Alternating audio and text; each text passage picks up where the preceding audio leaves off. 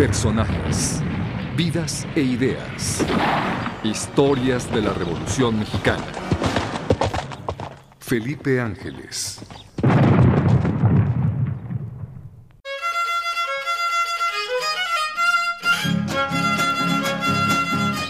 El municipio de Zacualtipán se encuentra en la Sierra Alta del estado de Hidalgo.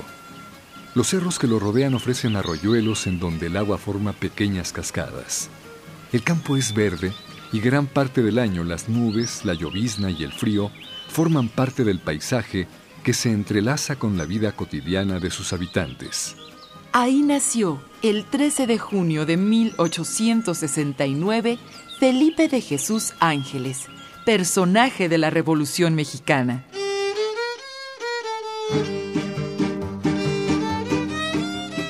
Hijo de un coronel que combatió contra la invasión norteamericana de 1847 y la francesa en 1862. Felipe Ángeles inició sus estudios en su estado natal para después ingresar al Colegio Militar de Chapultepec, gracias a una beca concedida por Porfirio Díaz en agradecimiento por los servicios militares de su padre. Su fuerte eran las matemáticas y siempre se distinguió por ser un estudiante ejemplar. Una vez egresado con el grado de teniente de ingenieros, se desempeñó como analista. Escribió artículos sobre balística y geometría e impartió clases en el Colegio Militar, la Escuela Nacional Preparatoria y la Escuela de Tiro, de la cual fue también director ya con el grado de coronel. Felipe Ángeles se caracterizó por ser un militar polémico, lo que le valió permanecer en el extranjero por largos periodos en el cumplimiento de diversas comisiones, pues su presencia en el país causaba incomodidad a la jerarquía militar. Para muestra una anécdota, en cierta entrega de premios del Colegio Militar, Ángeles atacó ante Porfirio Díaz a los soldados arbitrarios y brutales y elogió al hombre de armas apegado a la legalidad y a las obligaciones institucionales. Mostró su inconformidad ante las injusticias del ejército y ante el favoritismo como eje de promoción.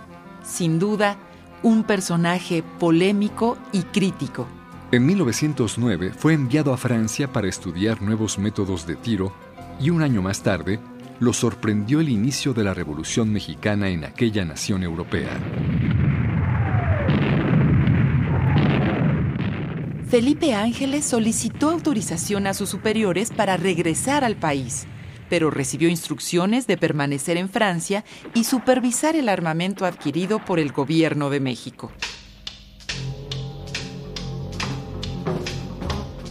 Después del triunfo de la Revolución y de la organización del gobierno maderista en noviembre de 1911, el coronel Ángeles volvió a México a solicitud del propio presidente Francisco I. Madero para ocupar la dirección del Colegio Militar de Chapultepec, en el que realizó importantes modificaciones administrativas y académicas. Después, Madero lo envió a Morelos para impedir la propagación del movimiento zapatista a otros estados de la República, lo cual logró con éxito, evitando todo derramamiento inútil de sangre e impidiendo abusos de las tropas federales en los pueblos de esa entidad. En 1913, durante la decena trágica, Felipe Ángeles quedó bajo las órdenes directas del general Victoriano Huerta, quien días después traicionaría y apresaría a Madero y Pino Suárez. Ángeles también cayó preso, pero su prestigio militar lo liberó de una muerte segura. El régimen huertista lo desterró a Europa, asignándole una comisión, pero ese mismo año regresó a México para aliarse a las fuerzas de Venustiano Carranza.